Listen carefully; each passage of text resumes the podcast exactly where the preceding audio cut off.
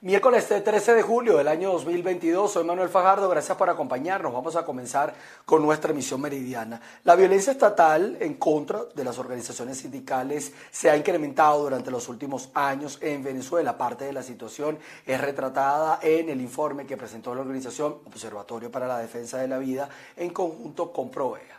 Sí, gracias por el contacto. Lo hacemos desde la ciudad de Caracas, en concreto desde la Universidad Central de Venezuela. A mi lado se encuentra el profesor Víctor Márquez. Él va a ser parte el día de hoy de un foro titulado Violencia contra líderes sindicales, el retroceso de la clase obrera en Venezuela. Eh, profesor, ¿cómo ha arreciado esta violencia contra los líderes sindicales durante los últimos años en el país? Fíjate, nosotros estamos viendo en, el incremento de la persecución política frente a la protesta de carácter social, y sindical, que está autorizada por la Constitución Nacional. Los compañeros que están en la calle, los que estamos en la calle defendiendo los derechos de carácter laboral, estamos amparados por la Constitución Nacional. No obstante, el gobierno nacional tiende a calificar toda protesta de carácter ciudadano como una protesta de carácter político, más que político, de carácter terrorista. Y esto es lo que le sirve de fundamento para luego detener a la dirigencia sindical. Por eso nosotros respaldamos a todas las organizaciones eh, no gubernamentales que están encargadas de la defensa de los derechos humanos y participamos en todas aquellas acciones que tienen que ver con la defensa del derecho a la protesta de carácter social. Lo que está ocurriendo en este momento es que se está incrementando la protesta como producto de la violación de derechos contractuales, como producto de la violación del artículo 91 y 89 de la Constitución Nacional, que establece la progresividad de los derechos y el instructivo ONAPRE lo que trajo como resultado fue más bien una regresión en los derechos de carácter laboral. Eso es lo que explica la inmensa protesta que ha habido en estos días esté vinculada con el exigir la mm, eliminación de un instructivo que está contra la Constitución. Ya la Corte Suprema debería haber decretado la ilegalidad del instrumento, pero bueno, como estamos frente a un hecho político, este el mm, Tribunal Supremo no termina de dictar la ilegalidad de ese instructivo del UNAPRE que le robó el salario a todo el sector público venezolano. Lo más importante en este momento es unificar la lucha de todos los sectores. El problema no es el protagonismo individual de alguna dirigencia. El problema fundamental es que todos despongamos cualquier tipo de aspiración y coloquemos por delante los intereses de la clase trabajadora. Bien, parte de las declaraciones de Víctor Márquez, el expresidente de la Asociación de Profesores de la Universidad Central de Venezuela, con respecto a lo que será también este foro de violencia contra líderes sindicales, el retroceso de la clase obrera en el país. Es parte de la información que nosotros tenemos hasta este momento. Devolvemos el contacto a los estudios desde Caracas, Venezuela, Irene Mejías. En este sentido, el economista Luis Vicente León habló sobre los riesgos y también las oportunidades que tienen las empresas multinacionales que están operando en Venezuela. El impuesto, el liability, que es básicamente los riesgos de... Nuevas empresas se pueden estar montando básicamente para atender ese mercado. Y otras, también es verdad, que pueden estar montadas a la luz de recursos vinculados al Estado o personas vinculadas al gobierno que, pudieran tener ventajas, por ejemplo, de permisología, que les es más fácil conseguir permisos de importación, que les es más fácil que le den un, lugar o una ubicación, digamos, estratégica, lo, lo, que se llama en términos de mercado location, que puede ser un location muchísimo más productivo y eficiente y la Cámara Inmobiliaria de Carabobo mantiene las expectativas sobre la ley de las zonas económicas especiales, un instrumento legal orientado al establecimiento de un marco de condiciones para estimular la inversión nacional extranjera. Sí, gracias por el contacto. Carabobo es uno de los seis estados del país que contará con zonas económicas especiales una vez que entre en vigencia la ley orgánica en dicha materia. Recientemente se aprobó la ley de zonas económicas especiales y tenemos importantes expectativas en ese sentido. Sabemos que Carabobo entra dentro de esa ley, tenemos el principal puerto del país y se acerca un mes interesante de zafra, como es octubre, donde el tema de los galpones y sobre todo por la cercanía con el puerto va a tener un repunte interesante, es lo que esperamos. El representante gremial destacó que el tema de los alquileres fue un fenómeno creciente que superó el 5 y 6% en el caso de residencias y galpones. Desde el punto de vista residencial y desde el punto de vista industrial ha habido un crecimiento el cual no perdemos de vista.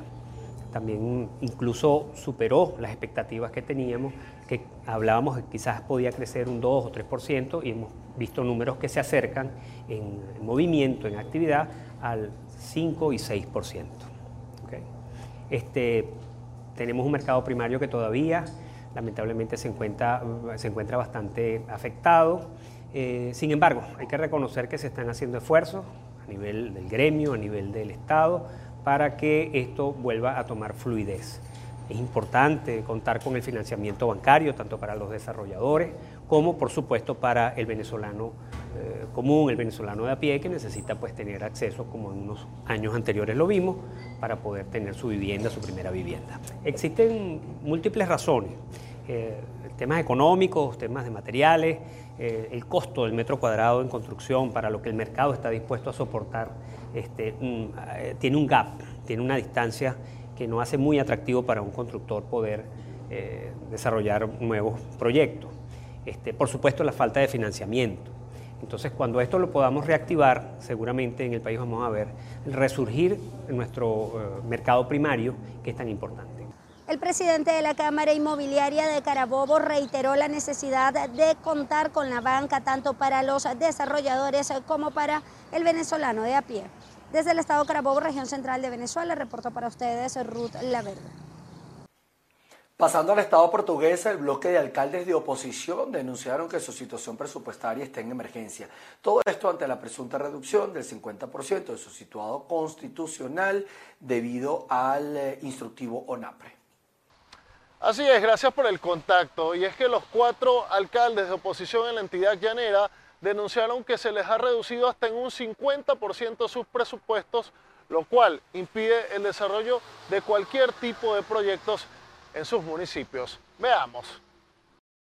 No hemos recibido, no hemos trabajado mancomunadamente con la gobernación del estado porque el gobernador cuando cuando ganó la gobernación nos llamó para informarnos que él venía que venía a trabajar con todas las alcaldías portuguesas, con las 14 alcaldías, pero no ha cumplido la palabra no ha cumplido la palabra porque se ha ido distanciando, se ha ido distanciando de esta alcaldía y nosotros tenemos que darlo a conocer al pueblo de Venezuela.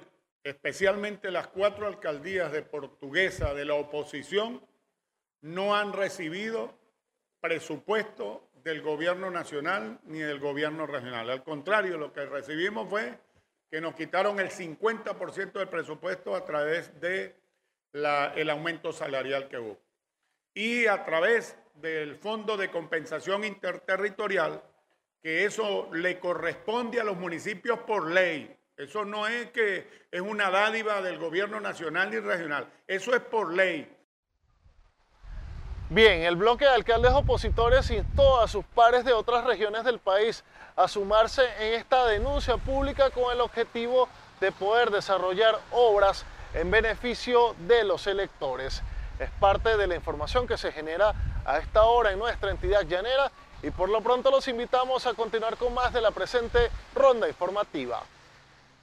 Debido a la falta de presupuesto para las casas de estudios superiores en Venezuela, algunos espacios de la Universidad de los Andes se encuentran en total deterioro. Los estudiantes piden soluciones. Amigos de BPI TV, en el estado Mérida, ante el deterioro presentado en algunos de los espacios de la Universidad de los Andes, un grupo de dirigentes estudiantiles se han concentrado para poder recolectar recursos y así mejorar los espacios. Escuchemos las declaraciones. El día de hoy estamos los estudiantes haciendo un llamado a toda la comunidad merideña, ulandina y sobre todo a las empresas privadas a que se sumen a nuestro gran proyecto que inicia el día de hoy y ya como nombre Una Mano Amiga para la Facultad, donde más de siete movimientos estudiantiles hemos asumido ese compromiso de seguir luchando por nuestra universidad, por la academia y de verdad queremos invitar a todas las empresas privadas a que hagamos una agenda en conjunto en profundo a nuestra facultad. No vamos a permitir que se nos siga cayendo nuestra Universidad de los Andes, no, no postemos a que se nos cierren las carreras universitarias por motivo de la infraestructura, tanto de los salones como nuestro laboratorio de computación, donde estamos hablando que estamos poniendo más a riesgo de 25 máquinas, donde que si no, no arreglamos lo suficiente nuestro laboratorio podemos cerrar dicho laboratorio y cerrar una carrera más de nuestra Escuela de Ciencias Políticas.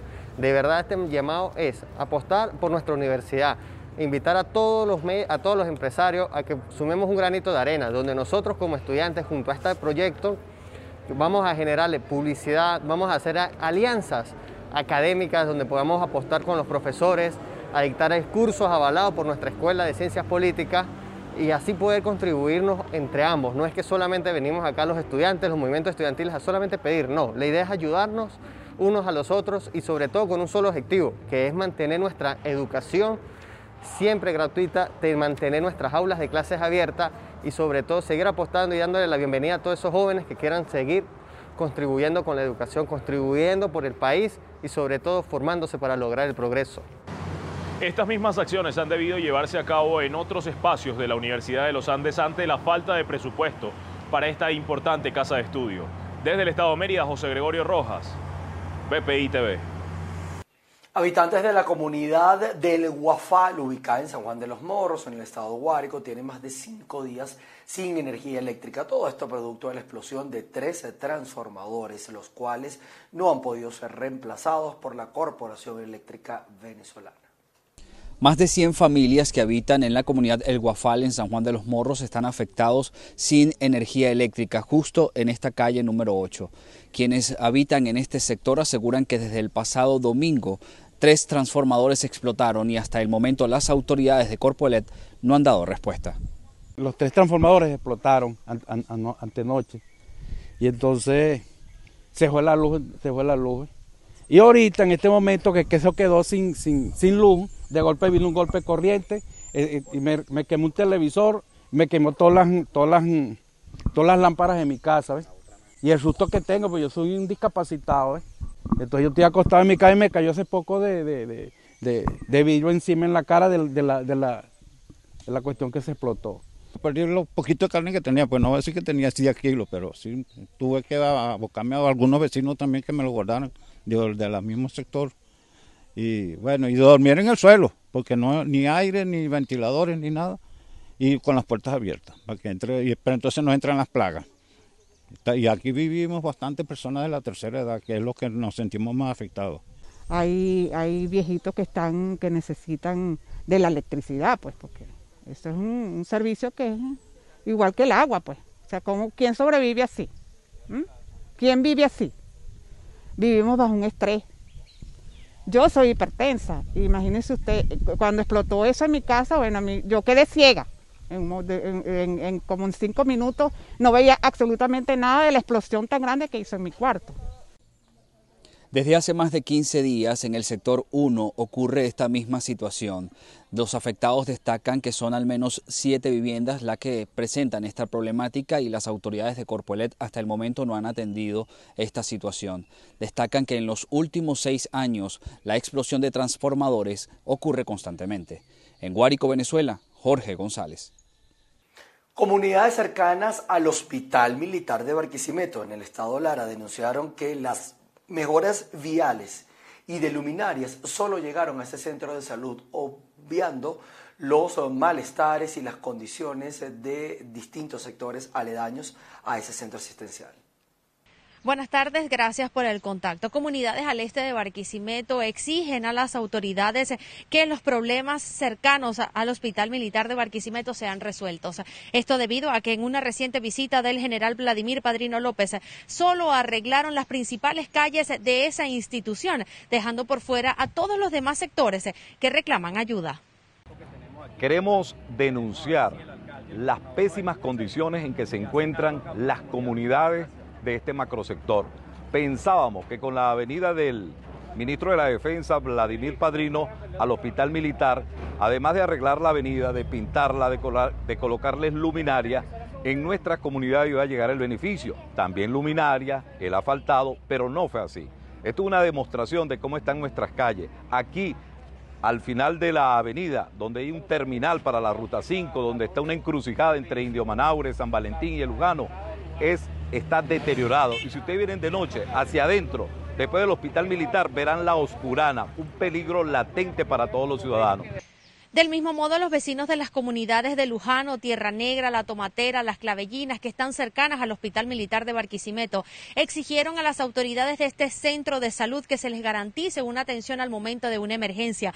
De acuerdo a algunos vecinos, pues manifestaron que en reiteradas ocasiones llegan a este centro buscando una atención, la cual le es negada y los refieren hasta el Hospital de Barquisimeto.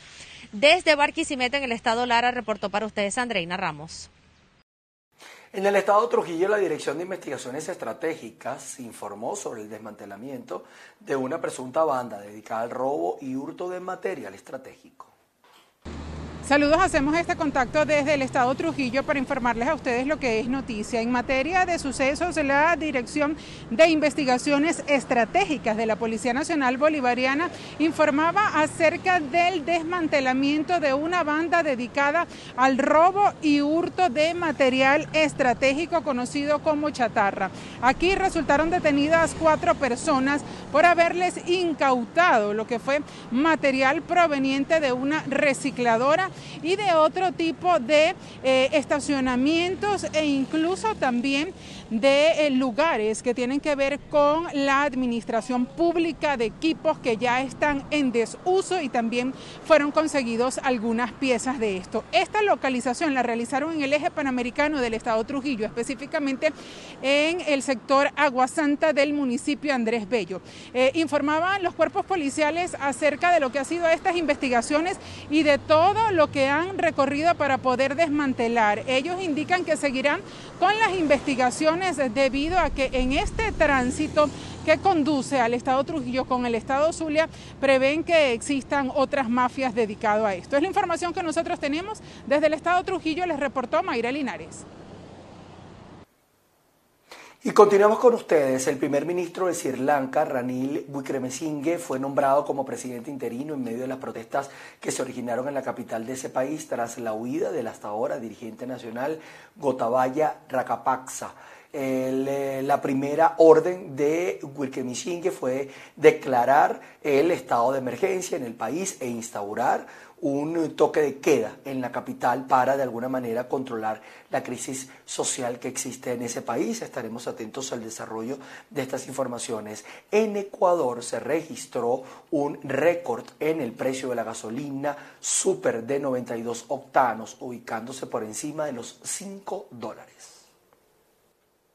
La gasolina super de 92 octanos batió un nuevo récord en Ecuador este martes al superar la barrera de los 5 dólares por galón, el precio más alto de este combustible desde que fuera liberalizado en el 2018.